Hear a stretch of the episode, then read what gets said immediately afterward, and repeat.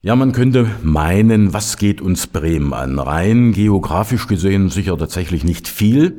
Es war ein Bürgerschaftswahlsonntag, der rein äußerlich allerdings für meine Begriffe nichts zum Einstürzen gebracht hat. SPD und Grüne bleiben aller Voraussicht nach am Ruder und dennoch lohnt es sich, die Ergebnisse etwas genauer anzuschauen. Und das wollen wir nun gemeinsam tun mit unserem Medienexperten Tom Strohschneider, den Chefredakteur des Neuen Deutschland in Berlin. Guten Tag, Herr Strohschneider. Schönen guten Tag.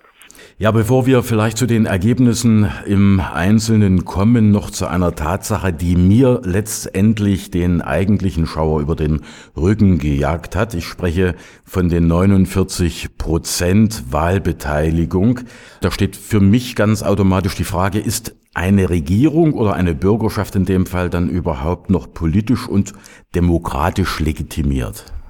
Naja, die Frage ist äh, relativ einfach zu beantworten. Wir kommen mit äh, Wahlergebnissen, die unter 50 Prozent Beteiligung liegen, ähm, nicht nur langsam, sondern immer stärker in eine Krise der Demokratie, die zwar gern und wortreich beklagt wird an den Tagen nach Wahlen. Über die Fragen, äh, welche Hintergründe es gibt, äh, was dagegen zu tun sei, wird aber bis auf äh, Vorstellungen, die ich in den Bereich des politischen Klamauks abtun würde, gar nicht gesprochen. Wir erinnern uns, dass wir bei der Bundestagswahl und auch bei den zurückliegenden Landtagswahlen äh, ja auch schon gesehen haben, dass erneut ein großer Teil der Berechtigten gar nicht mehr hingegangen sind. Ich würde die Leute, die sich dafür entschieden haben, den Sonntag anders zu verbringen, sowohl in Bremen als auch anderswo, ein bisschen in Schutz nehmen wollen. Es ist nicht so, dass die besonders demokratieverdrossen ist. Sie haben ein Problem mit dem real existierenden Parteienstaat, mit der Funktionsweise der, des Parlamentarismus.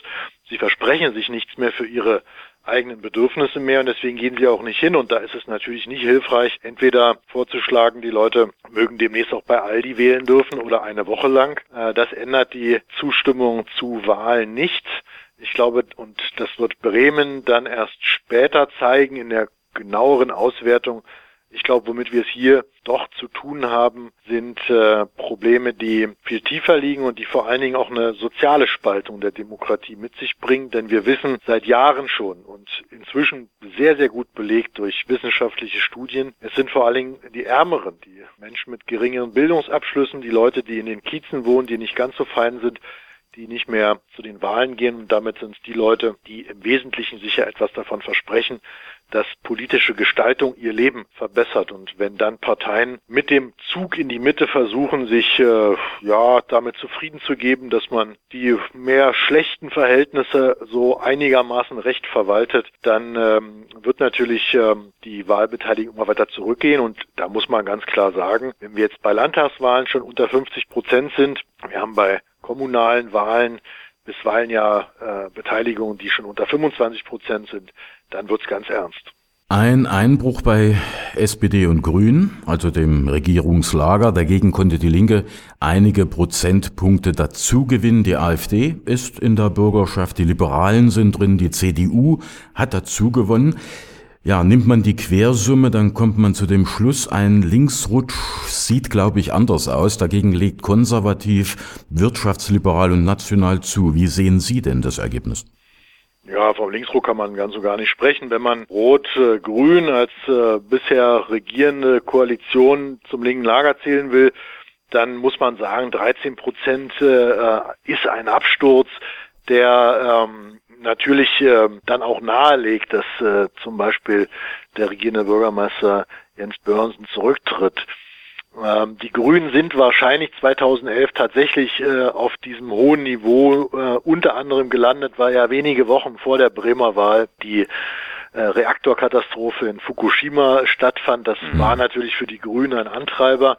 Die SPD regiert seit knapp 70 Jahren in Bremen und ähm, da würde ich sagen, ist äh, sowas wie eine schwere Ermüdung äh, auch offenbar bei den Wählerinnen und Wählern einstand. Die Linkspartei hat sich, äh, glaube ich, recht positiv verbessert, dass äh, die Partei unter den heutigen Bedingungen ein besseres Ergebnis erzielt als 2007, als die damalige Linkspartei ja in Bremen ihren ersten westdeutschen Erfolg äh, mit dem Einzug in ein Landesparlament erreicht hatte. Hätte ich äh, in dieser Dimension äh, gar nicht unbedingt äh, vorhergesagt, aber Sie haben es angesprochen, natürlich Zugewinne bei CDU, FDP, die Rechtspartei AfD ist in der Bürgerschaft drin. Es gibt ja da noch eine rechtspopulistische Vereinigung. In Bremerhaven war die stark und die kommt dann über diese Schiene auch mit einem Mandat in die Bürgerschaft. Das ist erstens schon natürlich auch etwas, was nach rechts ausschert. Mhm. da muss man zweitens nach der Ursache für suchen und ähm, die Bemühungen, sich herauszureden, was die schlechten Wahlergebnisse bei SPD und Grünen angeht, die ja gleichermaßen aus beiden Parteien wurde ja darauf hingewiesen, die Haushaltslage sei so schlecht und man hätte deshalb weil Bremen eben als äh, Stadtstaat auch so arm sei, nicht viel machen können. Das ist ja alles richtig, nur dann müssten sich SPD und Grüne ja vielleicht auch bundespolitisch mal dafür einsetzen, dass die Einnahmesituation auch der Bundesländer verbessert wird. Stattdessen äh, haben beide Parteien die verhängnisvolle Schuldenbremse akzeptiert. Das ist ja im Prinzip eine Politik der schwarzen Null, nur würden äh, SPD und Grüne das vielleicht anders nennen. Also insofern habe ich da auch ein bisschen äh, meine Zweifel, dass die Selbstkritik ganz äh, furchtbar angekommen ist. Es gibt noch eine weitere Dimension, die Bremen ein bisschen spannend machen wird in der kommenden Zeit. Wir haben jetzt ein Parlament dort, was äh, sieben Fraktionen beinhaltet. Mhm. Und ähm, da wird die Mehrheitssuche da nicht ganz so einfach. Und ich bin jetzt gespannt, nach dem Rücktritt von Burnsen, glaube ich, werden wir eine Bewegung Richtung Schwarz-Rot sehen. Vielleicht hat äh, im Hintergrund Anfang der Woche da auch schon eine Rolle gespielt, dass äh, jemand, der äh, am Wahlabend deutlich auf Rot-Grün gesetzt hat, dann vielleicht die Tür auch aufmacht durch seinen Rücktritt oder durch seinen angekündigten Rückzug äh, um eine andere Konstellation möglich zu machen. An solchen Wahlabenden äußern die sich ja auch gerne, die Bundespolitiker. Die haben eine sehr eigene Draufsicht teilweise. Da verliert ja selten jemand.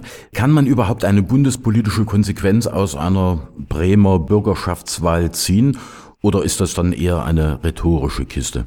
Ja, Sie haben es angesprochen. Nach äh, Landtagswahlen äußern sich Bundespolitiker und alle haben gewonnen. Und man wundert sich, äh, wie eigentlich äh, das Wahlergebnis zustande gekommen ist. So war es ja auch am vergangenen Sonntag so. Aber im Ernst, ein besonders großes bundespolitisches Ausstrahlungspotenzial würde ich Bremen jetzt nicht unbedingt zumessen die ähm, Zahl der Wahlberechtigten, die spezifischen Konstellationen dieser beiden äh, Stadtteile, die ja dort letztendlich wählen, neigen, glaube ich, nicht dazu, dass man jetzt da unbedingt was ableiten kann für die Bundespolitik. Eins ist aber klar, mit einer äh, bestimmten Politik, mit einem bestimmten Drang in die Mitte, mit so etwas, ich sag's mal vorsichtig, onkelhaft äh, landesväterlichen, kommt die SPD selbst in ihren angestammten Siegerhochbogen nicht mehr weit. Und 32,8 Prozent sind für eine Partei, die in der Vergangenheit sehr, sehr oft und sehr, sehr lange mit wirklich riesengroßen, fast zwei Drittel Mehrheiten da teilweise regieren konnte, natürlich extrem wenig.